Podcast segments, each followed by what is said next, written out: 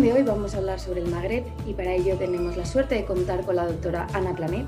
Es directora en Filosofía y Letras y profesora titular en el Departamento de Estudios Árabes Islámicos de la Universidad Autónoma de Madrid. Con anterioridad fue profesora en la Universidad de Alicante y su investigación se centra en aspectos variados de la sociología del Islam, contextos norteafricanos y español, con atención especial a los procesos de institucionalización del Islam en España, las migraciones marroquíes en España y las distintas dinámicas sociales y políticas en los países del Magreb. Desde el 1991 forma parte del taller de estudios internacionales. Mm, buenas tardes, Ana. Hola, Sofía, muy buenas tardes y gracias por la invitación que me hacéis. Primero de todo, eh, ¿nos podrías dar una breve explicación sobre qué países componen el Magreb y cuál es el Magreb? Bien, esta, esta, diferenciación que hacemos del mundo árabe, los especialistas que trabajamos en la región, sobre todo aquellos que trabajamos desde la región, es decir, manejando las categorías históricas, sociales, políticas propias, distinguimos Magreb, Masrek, o sea, las dos grandes eh, partes en las que está dividida la región, Mm, teniendo en cuenta criterios lingüísticos, criterios históricos, también criterios políticos. Cuando nosotros hablamos del Magreb, hablamos de lo que tradicionalmente se concibe desde otros enfoques como el norte de África,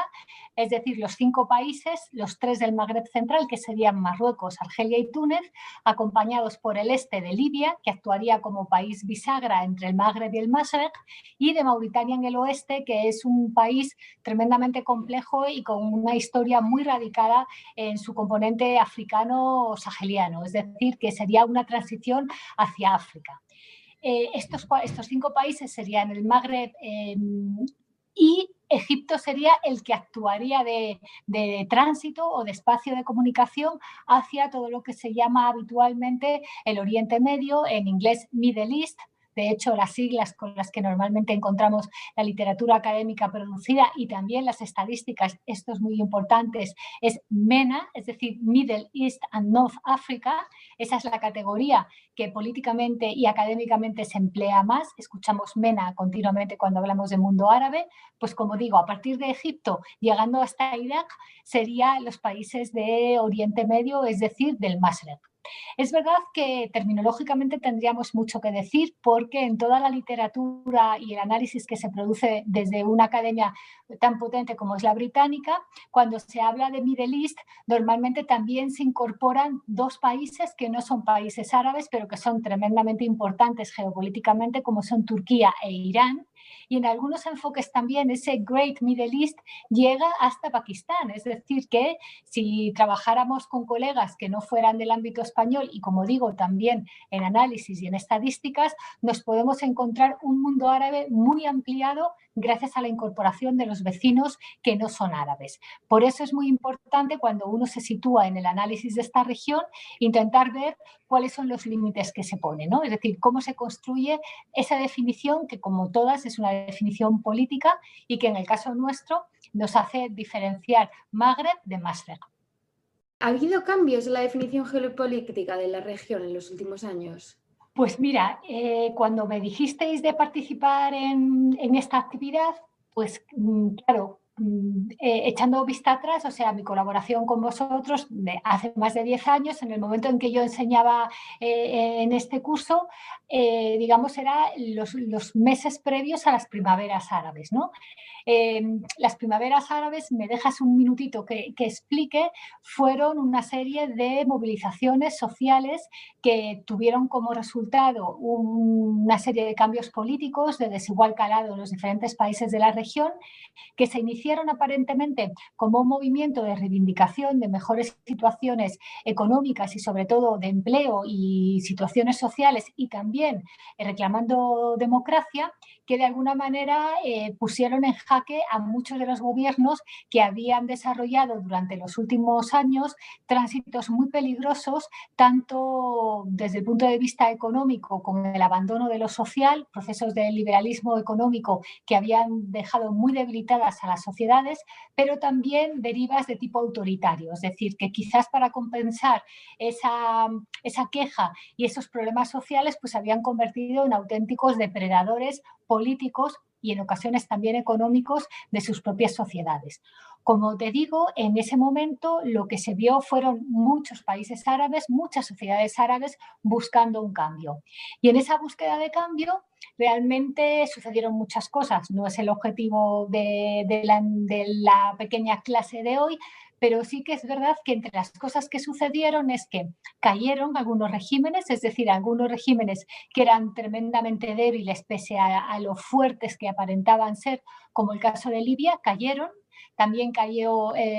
parte del, del establishment en Egipto y esto produjo en estos países movimientos importantes de población y sobre todo un descontrol, si nos quisiéramos utilizar el término, de, en su espacio político y en el control de las fronteras. Si a esto unimos que también como fruto de la primavera árabe, en el caso de Siria, hubo una represión brutal por parte de los gobernantes de ese movimiento social y una persecución de la población que se vio obligada en un tiempo muy corto a salir de las fronteras del Estado,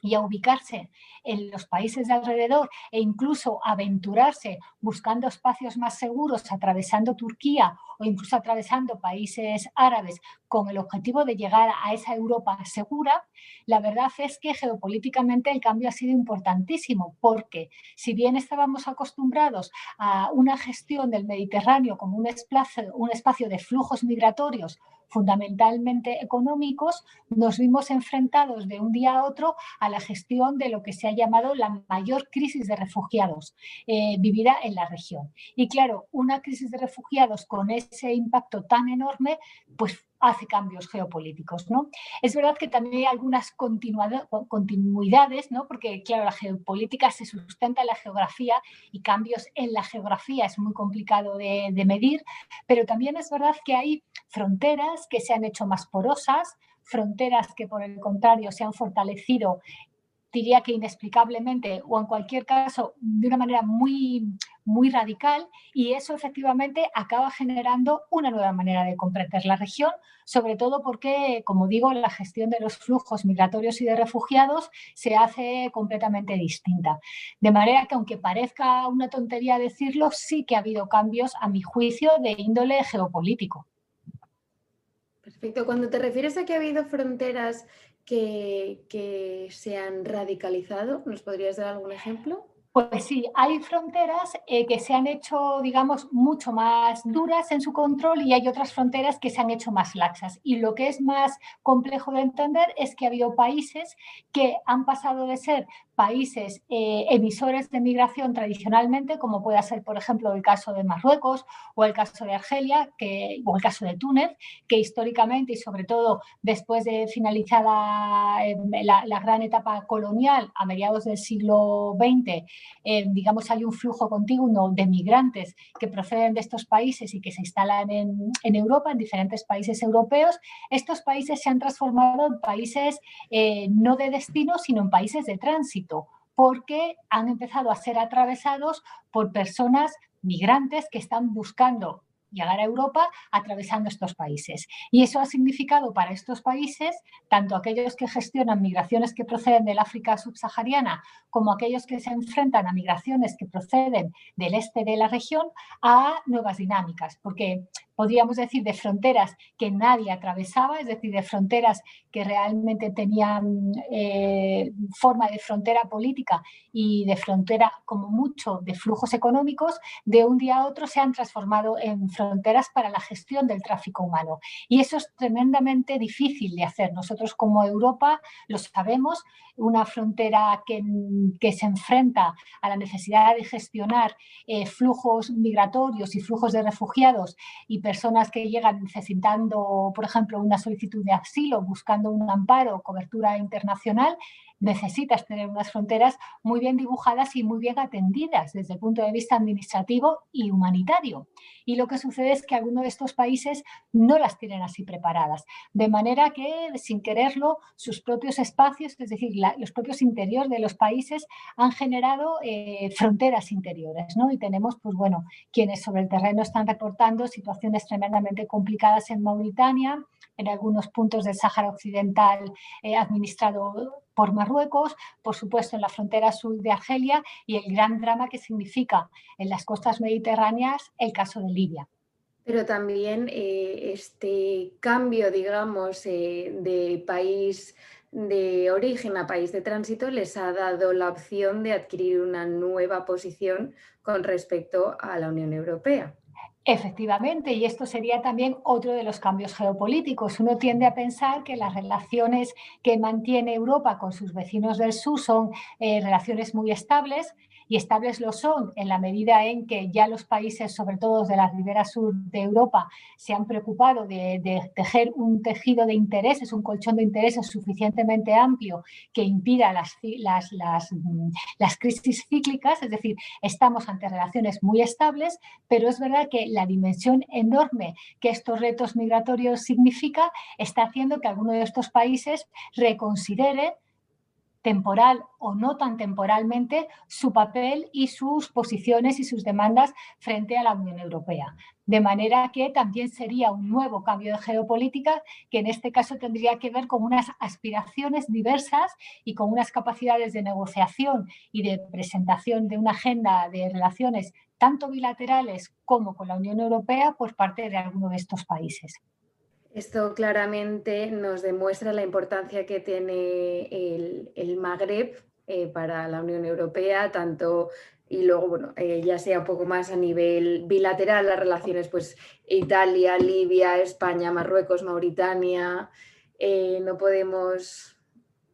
no tener en cuenta el, gran peso que tiene esta región. En absoluto. Es una cuestión histórica, es una cuestión de vecindad, es una cuestión política, es una cuestión humanitaria, es una cuestión económica. Es, es que realmente y yo siempre repito, lo que nos une, que no lo que nos separa, sino lo que nos une, es un estrecho de 15 kilómetros. Y aunque parezca poético y pueda parecer un poco frívolo en este momento, desde, desde las costas de España, del sur de Andalucía, se observa Marruecos y desde el norte de Marruecos se ve con claridad la costa andaluza. Es decir, que no estamos hablando de espacios lejanos, estamos hablando de un mar Mediterráneo que es un mar de todos y cuya suerte política, social, económica a futuro es la suerte de todos nosotros. De modo que, por supuesto, desde el punto de vista de España como país miembro de la Unión Europea, ambas cosas, ¿eh? como España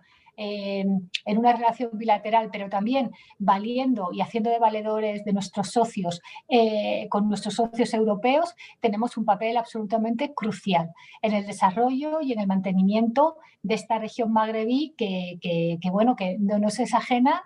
queramos o no. Es decir, que esto no es, no es un determinismo solamente geográfico, es también una cuestión histórica y, bueno, a, mi juicio, evidentemente, em, llena de oportunidades que explorar, ¿no? Yo en, estamos un poco hablando del Magreb como si fuese un, concepto un poco esencialmente geográfico, pero eh, abarca unas diferencias y unas realidades muy diversas. ¿Podrías explicarnos un poco cuáles son estos, eh, tanto los rasgos comunes del Magreb como las principales diferencias que existen entre estos países? Pues mira, si quieres empiezo por lo común y luego ya un poco por lo, por lo diferente. O sea, lo común, quizás, fíjate, yo lo común lo pongo sobre todo en estas cuestiones un poco de duración larga, ¿no? que tienen que ver con el tipo de sociedad y el tipo de modelo, tanto económico como, como social, que se genera en la región por esta proximidad hacia Europa, pero sobre todo por una realidad evidente y es que es un territorio que ha sido colonizado, es decir, que ha tenido un periodo de colonización en el caso de Argelia muy largo, en el caso de Marruecos de Túnez un poquito más reducido por parte de Francia, ¿no? Y en el caso de Marruecos con el añadido de España,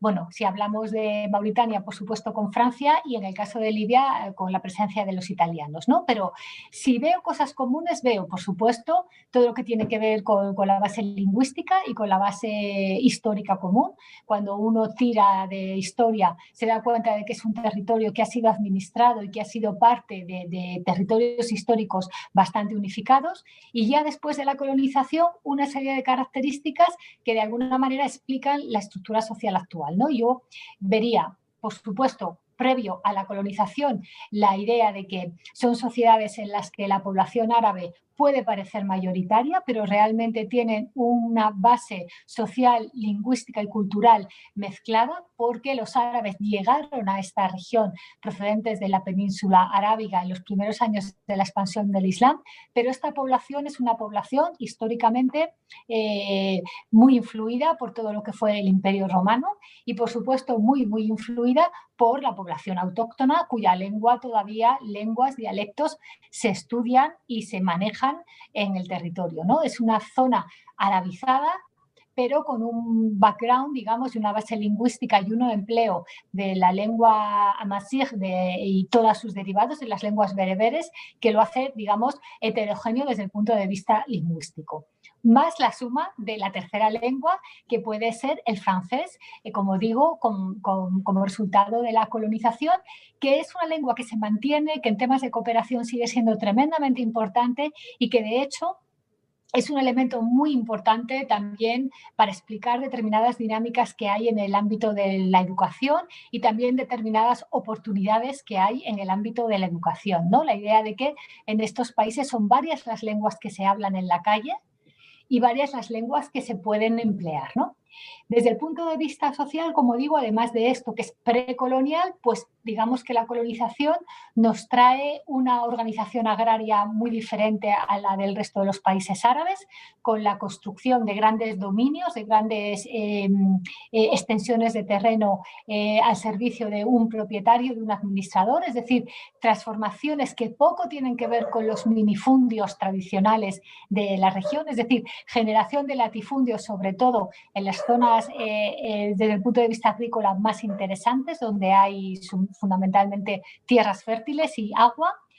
También un nuevo modelo urbano. No podemos entender el Magreb y su actual conformación sin darnos cuenta de cómo afectó la colonización a la construcción de los sistemas urbanos y en ese sentido muy interesante la sobrepoblación en determinadas llanuras y la, por el contrario, despoblamiento progresivo y todavía actualmente, digamos, eh, agudizando en las zonas más altas porque efectivamente las zonas de llanuras y las zonas cercanas al océano y al mar Mediterráneo, digamos, son las que están sufriendo desde la colonización mayor presión. También es muy importante el declive irreversible del nomadismo. Es, es una cuestión un poco digamos, que tiene que ver con, la propiedad de la tierra y con la idea de que con la colonización se rompen muchas de las actividades agrícolas, tercer sector, sobre todo eh, también el, todo lo que tiene que ver con el pastoreo y la crianza de animales, que de alguna manera había sido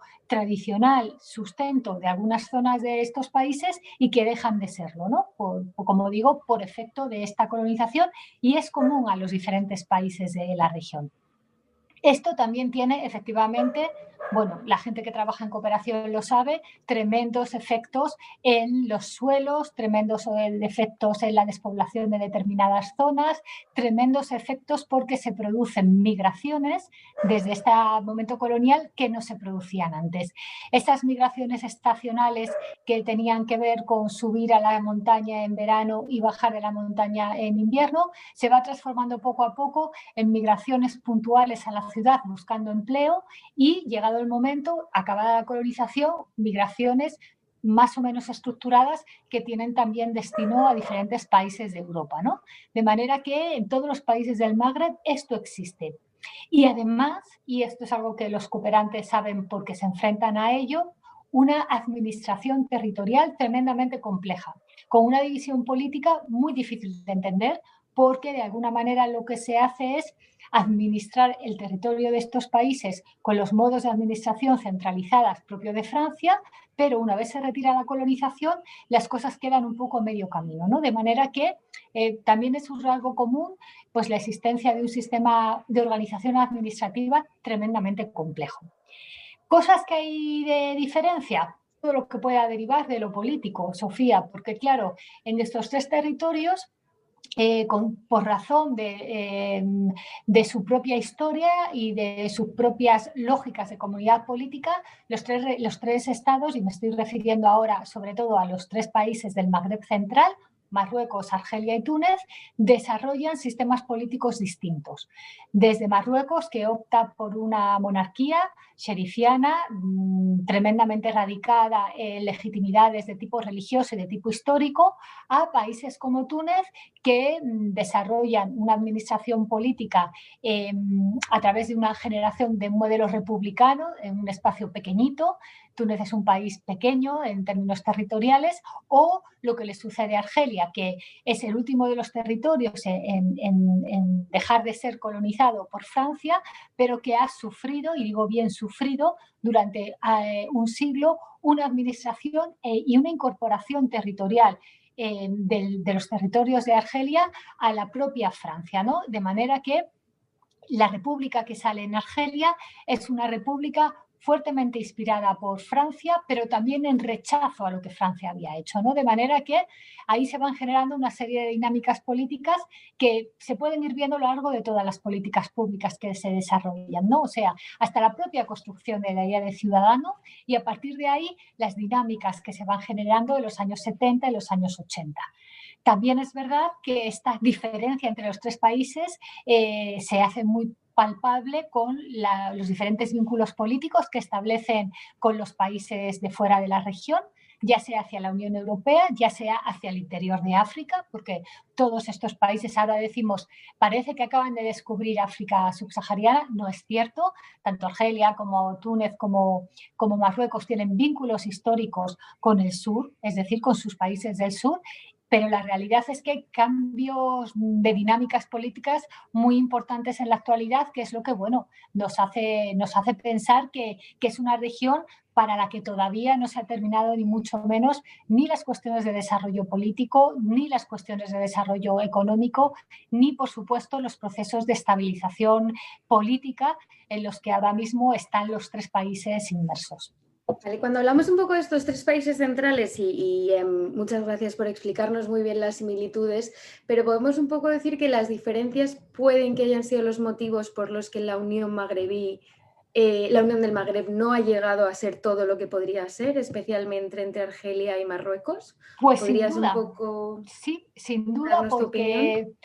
porque claro, tú ya sabes, eh, los especialistas en relaciones internacionales pues tienden a pensar en procesos de integración, ¿no? Es decir, hablamos de colonización, hablamos de la recuperación de los estados-nación en estos territorios colonizados y luego de un nuevo momento que es el momento de las integraciones regionales, ¿no? Claro, teniendo un socio tan potente como es la Unión Europea al otro lado del Mediterráneo, que tiene tantísimo interés, sobre todo en los finales de los años 80 y en los años 90, en la mejor de las estabilidades políticas económicas y sociales en sus vecinos del sur, ¿por qué se hace tan difícil dinamizar un proceso de integración regional?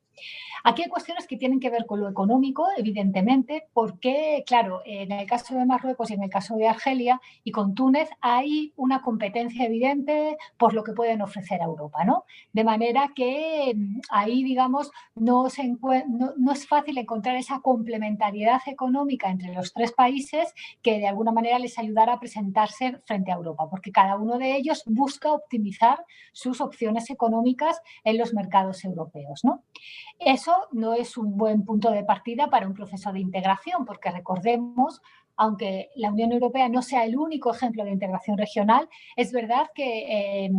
la integración regional que se consigue eh, en las comunidades económicas europeas y que salva ese tiempo tan difícil que fueron las dos guerras mundiales y con anterioridad todos los conflictos del territorio europeo, a nosotros nos hace pensar un poco eurocéntricamente si quieres, que esa es la manera correcta de hacer una integración, es decir, un interés económico común que va sustentando una base de confianza a partir de la cual se genera una serie de dispositivos y que avanzando, avanzando, se acaba compensando las dificultades que una región tiene con otras, es decir, una idea de solidaridad y finalmente, como es el caso de Europa, hasta llegar a un sistema de gobernanza, eh, digamos, de, alto nivel, que incluye una moneda única y una serie de instituciones capaces de, de ser las cámaras en las que se toman las decisiones para todos los territorios. ¿Qué es lo que le falta a la Unión del Magreb Árabe desde el punto de vista institucional? Más allá de que quizás le faltó el empuje desde dentro, es que económicamente hay grandes dificultades. Desde el punto de vista político, hay disimilitudes enormes entre las aspiraciones en Marruecos, en Argelia y en Túnez, porque cada uno de los países, digamos, busca una legitimidad y encuentra un tipo de soberanía en su territorio que hace muy difícil si lo queremos decir así con, un vocabulario eh, vulgar, fiarse del vecino, ¿no? Porque, claro, estamos hablando de tres países que han optado políticamente por tirar de una legitimidad histórica distinta, con problemas en la definición de las fronteras, porque es verdad que, eh, sobre todo en el caso de Argelia con Marruecos, hay una parte de la frontera que no es una frontera histórica, sino que es una frontera hecha por Francia al servicio de Argelia, es decir, de ampliar al máximo Argelia, y bueno, tenemos unas fronteras contestadas.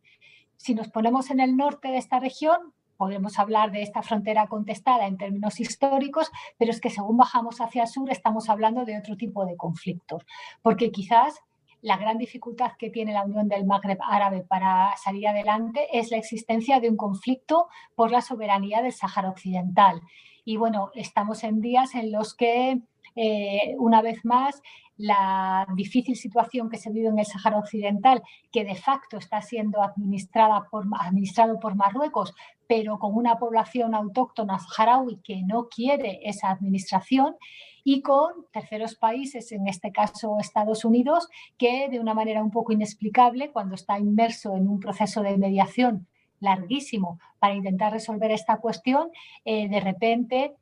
en los últimos días de la administración Trump decide eh, no sabemos todavía muy bien por qué, aunque sí para qué, permitir que Marruecos siga administrando y no solamente eso, sino dotar de legitimidad a la administración que Marruecos hace de ese territorio. El Sáhara Occidental es un territorio contestado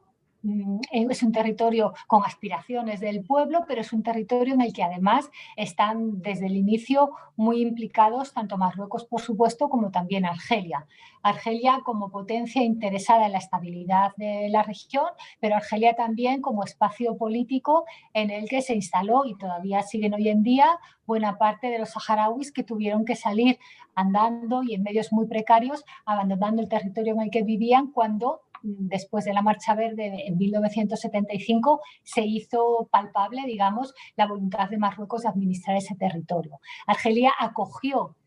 del, otro lado de la frontera, es decir, ya en territorio argelino, en el, desierto eh, argelino, a buena parte de estos saharauis que desde entonces viven con un carácter de refugiados permanentes eh, en, en, un espacio tremendamente complicado, pero no solamente desde el punto de vista social y económico y las dificultades, sino también desde el punto de vista político, porque claro, Argelia tiene algo que decir con el Sáhara Occidental también.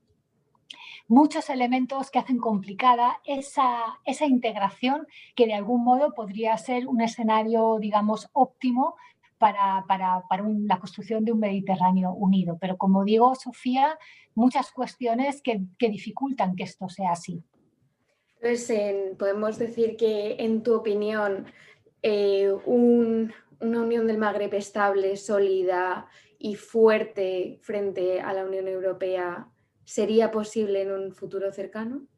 En un futuro cercano yo no lo veo. Y mira, no me gusta frente, me gusta con. Quiero decir, eh, esa idea de que la Unión Europea pueda todavía hoy en día acompañar y facilitar y animar a que estos países tengan un concierto mayor del que tienen. De hecho, la Unión por el Mediterráneo, que digamos es una evolución eh, de las políticas mediterráneas eh, por parte de la Unión Europea,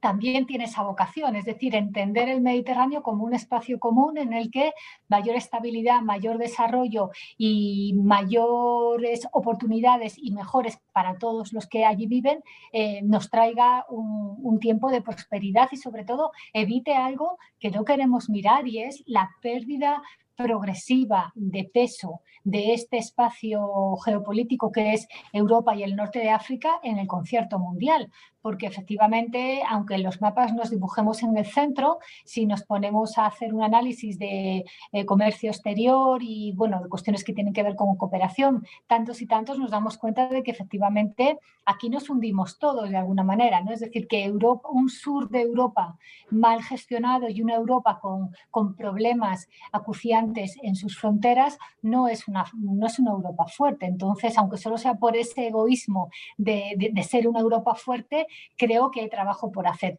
Pero desgraciadamente no veo yo que sea una, una tarea que se pueda acometer con éxito en un plazo corto, porque como digo, hay cuestiones políticas importantísimas de fondo, hay cuestiones de fronteras y hay cuestiones también, y esto tú sabes más que yo, que tienen que ver con el propio sistema de gobernanza de la Unión Europea ¿no? y el papel que dentro de la Unión Europea podamos jugar países de la Ribera Sur como podamos ser España o Italia. Entonces, un poco ya como para concluir y, y un poco para tener una idea global de esta gran ponencia, eh, si nos pudieses dar unos pequeños puntos de, cuáles son los grandes desafíos que ahora mismo se enfrenta el Magreb, tanto a nivel social, económico, juvenil, género, pues mira, yo, yo, no, yo, no, yo, no, yo no digo nada, quiero decir, yo, yo me callo en este sentido y dejo que hablen los propios marroquíes, los propios argelinos y los propios tunecinos. ¿no? Si algo nos enseñó las primaveras árabes, no a los que estábamos a pie de calle en la región y trabajando, investigando, sino bueno, en general al público menos informado, menos atento, es que en estas sociedades las dinámicas, las movilizaciones son continuas. ¿no? Y, y son continuas porque son muchas las dificultades y las cuestiones para las que la población de estos países quiere una solución.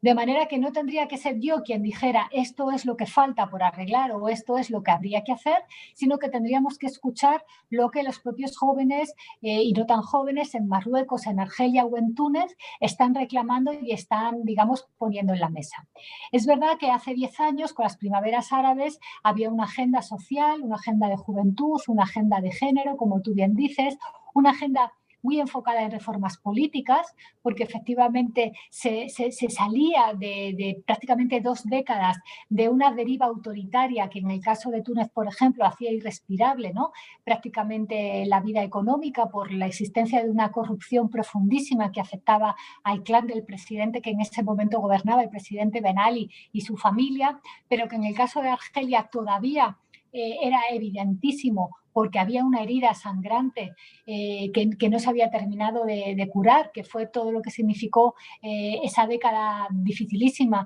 eh, de los años 90, que fue realmente prácticamente una guerra civil en la que finalizando un proceso electoral se rompió el país y bueno, se generaron dinámicas tremendamente complicadas con, con resultados no solamente en lo económico, sino también en lo político y en lo social o en el caso de Marruecos, que en esas primaveras árabes lo que pedía era más democracia y más trabajo. Y eso, ahora mismo, diez años después, de algún modo siguen siendo las mismas demandas. Quizás el más democracia se puede hacer más visible en el caso de Argelia, ¿no? porque efectivamente eh, hay, un nuevo presidente, pero todo es tremendamente poco nuevo, eh, es la corrupción, son los clanes, son la, falta de transparencia, es la idea de que cada vez se confía menos en las capacidades del Estado para proveer de servicios esenciales, ¿no? Es decir, esas cosas que en, que en otros contextos parecen garantizadas y que en estos países no están. Las peticiones ahora mismo, tanto en Marruecos como en Argelia, menor medida en Túnez, tienen que ver enormemente con las cuestiones económicas, con la falta de empleo, con las dificultades para los jóvenes de conseguir un acceso a la educación cuya, eh, eh, una educación que les promueva, es decir, una educación que además de formarles, les convierta en ciudadanos y les permita un desarrollo profesional y un desarrollo, bueno, con, sus aspiraciones individuales y como grupo. Si uno lee, por ejemplo, un informe reciente de, em, de, Naciones Unidas, de los informes de desarrollo humano que se hacen en concreto para la zona del mundo árabe, el, Arab Human Development Report, que es escrito siempre por, eh, personas de la región, es decir, por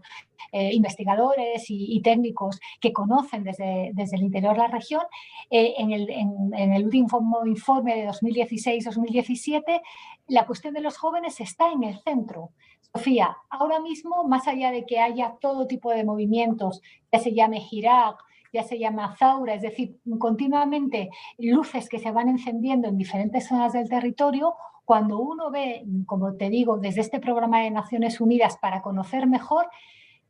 educación y género son dos temas absolutamente centrales, porque lo que se está viendo es que diez años después hay una agenda de, reformas que no se han llegado a desarrollar. Es decir, que están ahí, pero, pero, es que son reformas tremendamente complicadas, porque no estamos hablando solo de planes de empleo juvenil, es decir, de cuestiones cosméticas, sino que estamos hablando de necesarias reformas en sectores tan esenciales como son la educación, como es el empleo y como es la salud.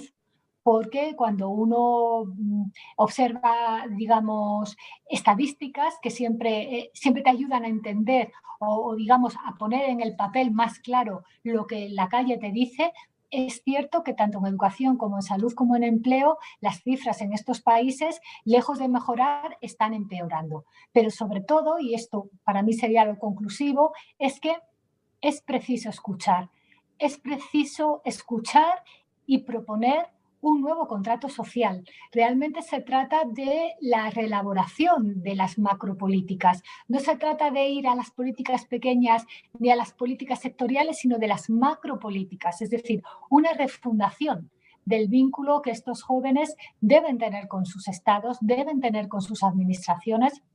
porque efectivamente, y ya con esto concluyo, cuando hablamos del mundo árabe, cuando hablamos del norte de África, no estamos hablando de países de extrema pobreza, ni muchísimo menos. Estamos hablando de una zona del mundo en la que hay males endémicos que tienen que ver con la administración, con la gobernanza y con las políticas públicas. Y bueno, yo creo que, hay cosas que enseñar en este ámbito. A mí no me gusta en absoluto decir que vamos a ir desde aquí a allí a enseñar, pero sí que es cierto que a lo mejor eh, hay que poner planes concretos que ayuden a las reformas de las políticas públicas y que efectivamente se, se colabore con todos aquellos que quieran agendar de una manera eficaz todas esas reformas que son precisas para que efectivamente de aquí a 10 años podamos decir que la situación en el norte de África, en el Magreb, ha cambiado sustancialmente. Pues muchísimas, muchas gracias Ana. Ha sido un placer tenerte esta tarde, una ponencia maravillosa y muchas gracias por acercarnos a la realidad del Magreb en la actualidad por actualizar un poco tu última ponencia hace 10 años atrás y por ayudarnos a entender la evolución de esta región. Pues muchas gracias a vosotros, ya sabéis que, que siempre que queráis podéis contar con nosotros. Muchas gracias.